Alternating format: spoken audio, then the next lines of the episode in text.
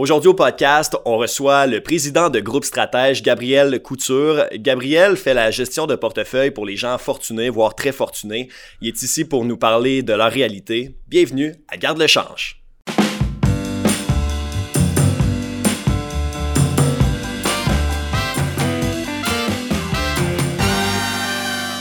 Je suis en compagnie, bien sûr, de mon co-animateur Sam Nadeau en forme. En forme, toi? Yes, également Gabriel Couture. Merci d'avoir accepté l'invitation. Merci à vous, messieurs. Gabriel, d'entrée de jeu au podcast, euh, on aimerait savoir un peu ton parcours. Tu viens d'où? Tu pars d'où? Euh, D'où je pars par rapport aux affaires, disons aux affaires financières, c'est euh, quand j'étais aux études, euh, tout de suite à la fin de mon cégep, avant d'entrer à l'université, j'ai participé à un concours de la Banque fédérale de développement du Canada qui offrait un certain budget pour partir en affaires. Je suis donc parti en affaires dans une entreprise étudiante. J'ai engagé plusieurs personnes. J'ai gagné le premier prix. En gagnant le premier prix, j'ai eu une annonce euh, dans les journaux. De ça, ben, j'ai eu des conseillers financiers qui m'ont téléphoné pour m'offrir leur service. Et j'ai trouvé que ça pouvait peut-être être une belle alternative pour moi dans ma vie future. J'ai étudié en conséquence et voilà. Et tu tombes en amour avec euh, les services financiers comme dès le moment où on te l'a présenté? Ou tu as eu une période d'adaptation? Euh, ben, je pense que j'avais déjà cet instinct-là plus jeune, puis c'est, c'est ça s'est comme concrétisé, puis euh, l'amour s'est développé, puis j'aime mm. encore plus ça aujourd'hui que j'aimais ça au point de départ. Fait que ça a été un bon choix pour moi. Mm.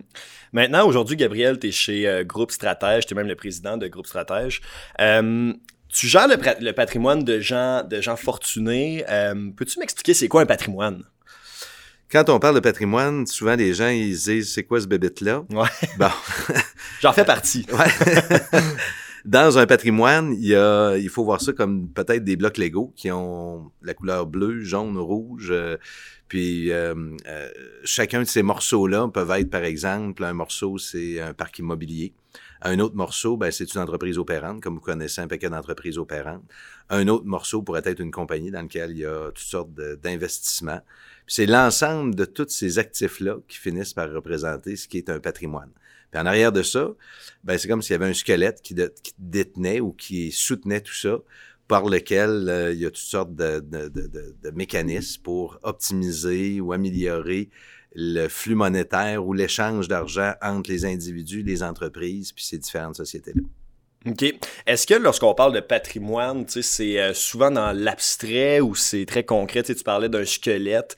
Est-ce qu'un individu peut dire qu'il a un patrimoine parce qu'il y a des actifs, mais finalement, c'est juste les œufs sont dans le panier? Oui, ben c'est ça. Au sens très, très simple, David, tu as un patrimoine. J'ai un patrimoine, Samuel a un patrimoine. Mm-hmm. Mais souvent, dans le monde financier, quand on parle d'un patrimoine financier, ben c'est justement un ensemble d'entités. Euh, puis souvent, ben ça se construit dans un espace-temps. Quelqu'un peut commencer par une petite entreprise qui fait des profits. Cette entreprise-là qui fait des profits, ben les profits, on veut les mettre à quelque part sans nécessairement toutes les verser à l'actionnaire. Donc, on crée une société de gestion. Il se ramasse l'argent dans la société de gestion. La société de gestion, elle, souhaite envisager faire, par exemple, des investissements dans des opportunités dans l'immobilier, créer une autre société. Ces deux sociétés-là peuvent s'échanger de l'argent sans mm-hmm. nécessairement avoir à payer de l'impôt entre les deux. Ce qui fait que c'est un genre de système qui est mis en place, qui fait partie d'un patrimoine. Fait que le patrimoine, c'est rien d'autre qu'un ensemble d'actifs qui est détenu soit par un individu, soit par des sociétés, puis euh, pour lesquels n'importe qui peut se bâtir un patrimoine. Puis son patrimoine peut être plus petit ou plus grand, tout dépendant où on se situe dans notre vie. C'est vraiment une super définition. Ouais, vraiment. je capote. C'est très imagé. Merci, euh, je suis content que tu m'accordes une note aussi non, mais élevée. Hein. Je suis comme emballé la définition de, de, ça. Oh c'est vraiment complet. ouais, non, c'est ça. Hey, parle-moi donc, euh, Gab, parle-moi des types de riches. Tu sais, si t'avais un peu les, les caractériser, là, c'est quoi les types de riches qu'on a au Québec? Euh, les types de riches qu'on rencontre. D'abord, il y en a un qui est complètement euh, méconnu des gens, puis qui est sous-estimé euh, par la plupart. C'est le voisin qui reste hmm. juste à côté de chez vous, qui a un simple galop, qui se promène dans une auto usagée, qui va magasiner chez Walmart, et puis qui a l'air de monsieur, madame, tout le monde. Ah ouais, hein? ouais. Euh, ça, c'est en général, euh, on, a un grand nombre de millionnaires au Québec qui ont ce profil-là. Ce style de vie-là. Exactement. Qui peuvent être euh, un petit entrepreneur, un petit commerçant, un, un professionnel qui a ramassé son argent, puis qui a fait attention à, à ses affaires, puis qui a ramassé un actif et puis qui se donne une certaine sécurité. Puis ça, souvent, c'est sous-estimé parce que les gens s'imaginent toujours que quelqu'un qui est riche a nécessairement une euh, voiture rutilante à la porte, une grosse maison. Puis ça, il y a beaucoup de ces gens-là qui ont des voitures rutilantes, des grosses maisons qui, qui finalement, euh, tu sais, souvent ont pas vraiment beaucoup d'argent là. Ouais, on parle ben, ben, c'est ça. Puis ça c'est c'est plus plus récurrent qu'on peut l'imaginer là. As-tu entre autres une maison à Québec là de que, que dernièrement là, j'ai un de mes clients qui me téléphonait, il dit je devrais-tu prêter, c'est une maison de 5 millions qu'un gars a puis pour lequel euh, il, il y a des dettes euh, extra hypothèques disons. Et, et, et dans le fond, mon client se faisait demander, ben, euh, tu prêterais-tu, tu sais, même si l'écart de ce qui reste est pas si grand que ça, Mhm. dans un contexte où est-ce que moi, ça m'a complètement surpris, là, tu sais, que c'est quelqu'un Ouais. qui, a, qui a une superbe résidence, euh, plusieurs voitures à la porte.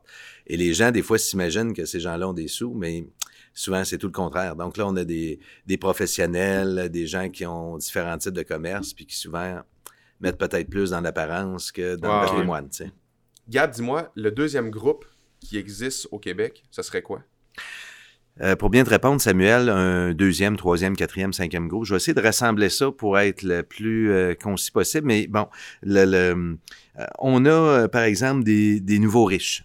Bon, des nouveaux riches, là, ça, c'est, c'est une nouvelle réalité qu'on voyait pas beaucoup auparavant. Les nouveaux riches étaient euh, euh, des gens qui avaient réussi après plusieurs années de travail, mais aujourd'hui, on a des nouveaux riches qui sont des jeunes, par exemple, qui partent des startups. euh, Mhm. on voit ça entre autres en technologie et qui, euh, qui dans le fond, veulent revendre leur participation à plus brève échéance ou qui s'associent avec d'autres qui veulent euh, remodeler leur participation. Et là, se ramassent avec un certain montant d'argent. C'est sûr que, tu sais, entre 25 puis 30 ans ou 35 ans, quelqu'un qui va ramasser un million, deux millions, trois millions, s'imagine que, bon, ben c'est facile, c'est pas... euh, et là, souvent, ces gens-là, ben pour moi, là, c'est pas vraiment, c'est pas vraiment des si grands risques que ça. C'est à court terme. C'est du court terme. Ouais, parce. Que... C'est des gens qui font des home, des home runs, puis là, ils pensent que ben, c'est facile de même. Ouais. Ils se réessayent après ça, puis souvent, quoi, ils se plantent? Ben, c'est ça. Puis Sam, tu sais, l'histoire dit que euh, souvent, ben, cinq ans plus tard, ils se ramassent, tu sais, avec pas nécessairement grand-chose, là, tu sais. euh, ça, t'en vois, ça. Il y a du monde de même à Québec, là. oui, puis on est capable de percevoir ça rapidement, là. Ah ouais, Euh, Ben, je te dirais que dans les comportements principalement d'investisseurs, c'est-à-dire que la personne arrive avec ça, il se dit, ah, ben là, écoute, euh, je suis parti de zéro, j'ai fait 3 millions, on va- je vais prendre 3 millions, dans deux ans, est-ce que je peux faire 6 millions, ou dans cinq ans, je peux faire 6 millions, ou... Ils ont des comportements d'investisseurs qui sont pas réalistes par rapport à... Ils sont un- pressés. C'est-tu parce que Ouais. généralement, ils connaissent pas leur affaire? Il y a un mélange de toutes sortes d'affaires. Il y a un mélange, euh, bon, ben, la jeunesse qui dit, hey, euh, c'est quoi, là, je pense que ça va être facile, on va faire euh, d'autres bonnes affaires facilement. J'ai été dans un secteur, par exemple, de la haute technologie. Donc, tous les projets de haute technologie euh, risquent d'être rentables. C'est pas le cas. Ouais. euh, il y en a plusieurs qui, finalement, là, donnent pas, Pas tout à fait les résultats et ou peuvent prendre énormément de temps, Mhm. sont souvent rachetés à très faible prix pour être capable d'être continué dans un autre type d'entreprise qui a à peu près la même sphère d'activité. Fait que c'est- c'est c'est Ça, ça. ça serait ton deuxième groupe. Ben, ça, c'est un groupe qu'on voit là, émerger, bon, puis qui sont des, des riches qui sont euh, souvent euh, Passagers. riches, passagers, mais bon. Euh, t'as, t'as le, le- le groupe de gens qui, euh, euh, puis ça, c'est ce qu'on voit beaucoup actuellement.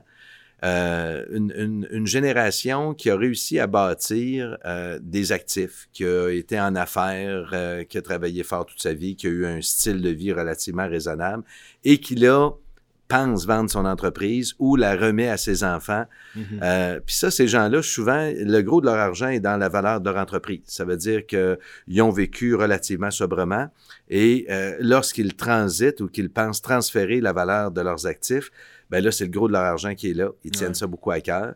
Et là, ils pensent à revendre ou à transférer aux enfants. Puis ça, ben il y a beaucoup d'entreprises au Québec qui sont dans cette euh, strate-là, si on veut. Effectivement. On peut penser aux gens qui ont des fermes aussi?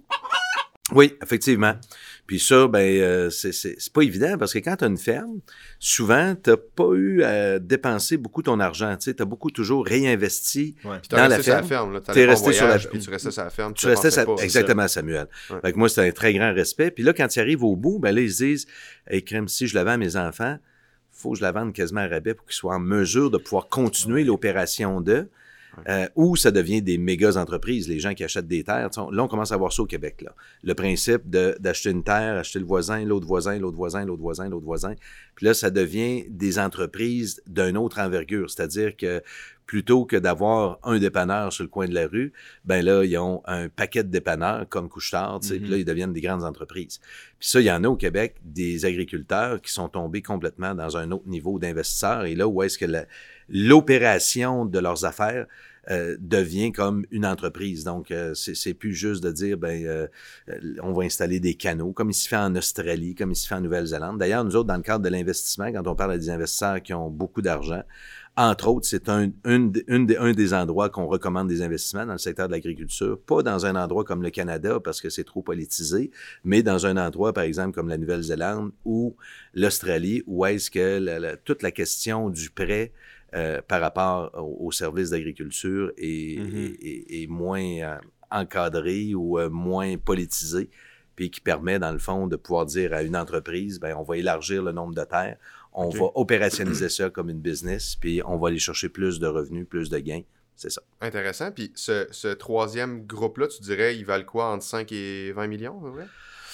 Euh, oui, je pense que oui. 5 et 20 millions, c'est ce qu'on on voit généralement. Là. Si tu Euh, mettons des, des pharmaciens propriétaires ou ben des gens qui ont des, euh, des entreprises manufacturières, par exemple? Euh, 5 et 20, ben, c'est des en- les entreprises manufacturières, puis les, propri- les propriétaires pharmaciens, je te dirais oui, mais souvent, là, ceux avec lesquels nous, on va travailler, c'est des gens qui ont beaucoup plus que ça, là, qui ont eu plusieurs pharmacies, puis qui peuvent valoir entre euh, 50 et 200 millions. Euh, ceux, qui ont, ceux qui ont bien profité là, de la vague de, de l'acquisition de peut-être euh, Mais- entre 5 et 20 pharmacies rentables, c'est, c'est- les valeurs... Ah, ouais. euh, Mais on s'entend que c'est la minorité, mettons, si on parle en, en termes, mettons, du Québec, là. Oui, Ouais, il y en a quand même beaucoup, hein? Ah ouais, ouais, il y en a quand même beaucoup. ouais, ouais. Oh, ok. Plus qu'on pense. Un- un- ça, une plus- seule pharmacie, un seul pharmacien, parce que c'était un secteur qui était très favorisé. Les gens ressortent de là avec quelques millions. Tu sais, euh, ça veut dire que ça peut être euh, 3, 4, 5, Ok. euh, 6. Les gens qui ont été vraiment en affaires, puis qui en ont acheté plusieurs, puis qui se sont créés des, des mini-organisations, là, ils ont fait, euh, là, eux autres, ils tombent dans un autre niveau, dans un autre degré. C'est ça. Mais je, je te dirais, tu sais, pour te répondre correctement, la plupart des commerçants, entrepreneurs conventionnels, tu sais, entre 5 et euh, 25 millions, je pense que ça ressemble pas mal à ça. Je sais pas si... euh. Ouais, non, ça, ça répond bien à la question. Puis Ouais. dirais-tu que ces gens-là, dans la rue, on pourrait les reconnaître? On commence à les reconnaître un peu plus. Ça, c'est des groupes qui se... Les gens vont être euh, vont se tenir dans des réseaux, vont être plus euh, en interrelation avec Mhm. d'autres gens qui ont à peu près le même style de vie. Ils se tiennent euh, ensemble. En général, oui. En général, oui. En général, oui. Les gens se créent un réseau à l'intérieur de, avec d'autres gens qui ont ce même style de vie-là ou ce niveau-là, cette façon peut-être de réfléchir là ou de, de, de penser. C'est pas, euh, c'est pas pour dénigrer nécessairement les autres, mais c'est- je- je- ce que je vois, moi, c'est que souvent, c'est- les- ces gens-là se regroupent Mhm. directement ou indirectement. Mais là, ça fait du sens parce que rendu à un certain niveau de style de vie, ben, tu veux faire des choses que tes, tes chums vont te suivre. Là, à la limite, si tu dis, ben, je m'en vais jouer au golf en Floride, faut au bien que les gens soient capables de te suivre. là, ou Ben, si ben, tu- c'est ça. Ou si C'est tu un peu parlais, ça. ou si tu parlais de la réalité de, de ta business, ben, faut que tu parles avec quelqu'un qui a une business aussi. Exactement. C'est, c'est plus des intérêts communs que du snobisme. Là. C'est- Non, puis souvent, ça. ces gens-là, on, on retrouve pas, dans ces gens-là, là, du snobisme, on retrouve pas ça. Là. Ouais. Le fait de, moi, tu vu, regarde ce que je porte, puis euh, On n'est pas là. là. on n'est pas là du On tout. pas là. là. Pas du tout. Pas Puis du le quatrième groupe, tu dirais, c'est quoi? Euh, ben là, écoute, on tombe dans des gens peut-être qui ont des actifs supérieurs à 50 millions. Puis ça, ben il y en a beaucoup plus qu'on pense là au Ah Québec. Là. Ouais, ouais, ouais. Ça veut dire que C'est quoi, du 50 à 100 millions ou du 50 à 250 millions? 50 à 250, puis 250 et plus. Puis 250 et plus, peux-tu dire que c'est un autre groupe carrément ou ils rentrent tous dans le même groupe? Ben, si tu allais voir, par exemple, le top 500 des entreprises au Québec, Ouais. Euh, les, disons, euh, 300-400 premiers peuvent être dans ce groupe-là. Hey, Ok. c'est quand même beaucoup, là. Moi, Ouais, j'aurais vraiment. pas pensé ça. Puis ces, gens-là, tu les caractérises comment, mettons? D'abord, souvent, c'est des gens qui ont déjà eu une première génération qui est passée avant. Ils sont à Mm. la deuxième ou troisième génération En affaires. en affaires dans des entreprises que vous connaissez, puis que moi je connais, puis que sûrement que mon père connaît aussi. Puis tu as des super entrepreneurs, parce qu'il y a des super entrepreneurs qui partent de zéro. Euh, euh, je pense à des entreprises, là, il y a des entreprises pour lesquelles là, il peut y avoir... euh, euh, il y a des gens qui sont partis de zéro, puis qui ont près de 40 000 employés au Canada, puis qui, qui viennent euh, de Québec. Là, tu sais. Eh. Ouais, ouais, c'est hot, ça. Ouais. C'est très hot. Puis rendu à ces niveaux-là, on va appeler ça des, tu sais, des enjeux, mais c'est c'est quoi les problèmes de riches qu'on a au Québec? Sais, avec les gens qui sont très fortunés, par exemple? C'est quoi leurs enjeux à eux? Les enjeux des gens très fortunés, c'est souvent toutes sortes de, de- d'inquiétudes pour ne surtout pas euh, euh, infantiliser euh, ou euh, bloquer le développement personnel de leurs enfants. Fait que c'est, ça, je te dirais que c'est le premier enjeu. Qu'est-ce que tu veux dire? Ce que je veux dire, c'est qu'à partir du moment où est-ce que les enfants connaissent euh, ou sont conscients de la valeur euh, Mm. financière de leurs parents, et ils peuvent, dans le fond, penser que l'entreprise est due ou que les actifs leur sont dus Ouais. ou qu'ils vont tout probablement obtenir ou pouvoir leverager ou utiliser ou peu importe le, le- le- le questionnement ou l'idée que les gens peuvent en faire. Puis les, les, les parents, eux, ben, euh, euh, ce qu'ils veulent, c'est trouver des façons d'encadrer ça, puis ça. de permettre, euh, tu sais, euh, évidemment, un meilleur transfert de leurs actifs. Mais que, tu sais, moi, ça m'apparaît comme. Tu sais, t'as travaillé très fort, t'es fier d'où t'es rendu, puis tu veux que tes enfants s'assoient pas là-dessus pour Mhm. vivre. Tu, Ouais. tu veux qu'il y ait des rêves, tu veux qu'il y ait un sentiment d'accomplissement. Puis j'imagine que, tu sais, on va appeler ça vraiment un problème de riche, mais il faut quasiment tu c'est dans l'éducation de tes enfants qui va faire qu'eux vont se développer puis s'assoiront pas sur le, le filet de maille doré de l'entreprise puis de l'argent de la famille, dans le fond. Tu écoute, pour te donner une, une image, là, euh, si par exemple, euh, David, Samuel, si vous aviez étudié, je sais pas, moi, euh, avec le prince Charles en, en Angleterre, ben, tu sais, votre réseau de relations serait peut-être différent de celui que vous avez aujourd'hui. Si mais moi, je te, connais, je te connais, Gab, fait que j'ai pas de problème. Les portes sont toutes ouvertes. OK, je, je pensais que c'est, je pensais que c'était moi qui pouvais profiter de tes portes, mais bon, écoute, voyons bien plan le futur. Mais, mais c'est, c'est, c'est, c'est, c'est une, euh, c'est une dynamique où est-ce que les parents vont souhaiter. Puis là, dans ce cadre-là, ben, on, on a un outil, nous autres, qu'on utilise qui, qui, qui permet d'encadrer soit le suivi sur le plan éducationnel par rapport à, à, à la compréhension que les enfants, puis les enfants, ben, ils peuvent avoir euh, 20, 25, 30, 35, 40 ans. Ce sont quand même des enfants pour des parents qui sont plus vieux. Mhm. Mais de permettre à ces, à ces enfants-là de mieux comprendre l'interrelation, tantôt on parlait du patrimoine, soit l'interrelation à l'intérieur du squelette ou de chacun des objets, puis des impacts, soit de l'impôt ou autre, qu'il peut y avoir sur ces actifs-là, puis de leur valeur réelle, de comment est-ce qu'ils peuvent être utilisés dans le futur. Puis même à ça, les gens ont besoin eux-mêmes, même les parents, d'avoir de l'éducation parce que souvent ils se disent, ben écoute, euh, c'est quoi vraiment que je peux réaliser ou faire avec ça? ça? Puis il y en a plusieurs qui disent, ben écoute, finalement, j'en ai pas réellement besoin, tu sais.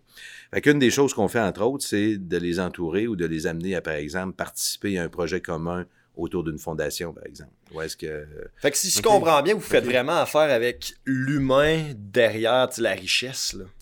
Oui, oui, puis c'est ça qui fait ça, 99 de, de la réussite. Parce qu'à quelque part, la réussite d'une famille, c'est principalement dans la communication. Puis quand on parlait tantôt de documents euh, de- de- qui peut supporter, là, Ouais. les gens peuvent avoir, par exemple, ce qu'on appelle une fiducie familiale. Fait que ça, ça fait partie du squelette. Donc, euh, un appareil légal, si on veut, qui, qui permet d'orchestrer les actifs. Mais à l'intérieur de ça, ben, l'idée, c'est d'être capable d'avoir, euh, par exemple, des règles qu'on va suivre, puis de placer aussi les parents un peu à l'extérieur des demandes qui peuvent être faites. Parce Ok. que un enfant peut faire un type de demande qui est notable, correct pour lui, parce qu'il y a des capacités, par exemple, d'entrepreneuriat, il y a des capacités euh, dans le monde des affaires. Puis l'autre enfant qui, lui, dans le fond, n'a pas nécessairement ces capacités-là, puis qui se réveille un matin et qui dit, ben moi aussi, je dois partir en affaires, j'aurai un projet. Pourquoi je dis oui à un, puis que je dis non à l'autre? Euh, Bon, ben là, euh, ça prend peut-être des gens, puis là, on fait un genre de comité indépendant. Indépendant de, Mm. de la famille. Exactement. Puis, hey, je, je veux juste synthétiser ce que tu viens de dire parce que je trouve ça, tu je trouve ça super important parce que, tu sais, David, t'es une famille, t'es fortuné, tu vaux euh, Ouais. 50, 100 millions, puis tu sais, t'as as trois enfants. Puis, tu sais, ils sont pas tous égaux. Il y en a qui ont des ambitions qui sont différentes des autres. Il y en a qui ont des, qui ont des projets qui sont, on va dire, euh, Plus ambitieux. ben non, mais ils sont ambitieux, mais il y a une vision, puis tu sais, tu vois que les gens ont la capacité de le réaliser, puis t'en as d'autres des fois que ça peut être un chemin qui est différent. Ouais. Mais tu sais, comme Gabriel dit, un des enjeux pour la famille, c'est pourquoi tu dirais oui à un puis non à l'autre. Mhm. Fait que eux autres, probablement que ça, ça, ça met un très grand stress sur la famille, mais tu aimerais ça te retirer de ce genre de décision-là. Ouais. Parce que tu veux être un peu impartial, parce que tu veux ce qu'il y a de mieux pour la famille, mais tu vas donner ça un espèce de quoi conseil de la famille, Gam, un, une espèce de conseil de famille que vous allez comme chapeauter, puis vous allez prendre les meilleures décisions. Puis c'est choisi par ces gens-là. En lien des valeurs, avec les valeurs de la famille, par exemple. Regarde, Samy, euh, Sam, toi, t'as as des enfants. Tu peux m'appeler Ah, tu peux l'appeler. Samy, j'aime ça. C'est correct. À un certain âge, ou surtout à partir de 70 ans, là, moi je le vois beaucoup, les gens ne veulent plus être dans la position de décider oui Ouais. ou non. Puis euh, oui à toi, non à l'autre. C'est Tout ça. ce que Ils les veulent gens jouer à veulent, la vie, puis c'est tout. aimer, aimer leur enfant, C'est ça. leur permettre. des- Puis là, souvent, les, les trois axes sur lesquels on va porter attention. Premier axe, c'est la question d'éducation.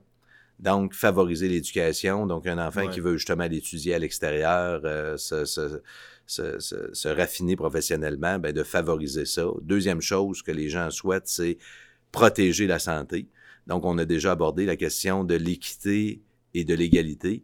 Auparavant, les gens faisaient un testament, ils disaient, bon, ben là, écoute, euh, j'ai, j'ai, j'ai 100 pièces là, je le sépare en quatre, puis ça va être comme ça. Mhm. Ben là, aujourd'hui, les gens essayent de, de mixer, au lieu d'être dans l'égalité, d'être plus dans l'équité face au patrimoine familial. Puis Peux-tu nous en dire plus sur ouais. l'équité, s'il te plaît, Gab? Je trouve ça vraiment intéressant.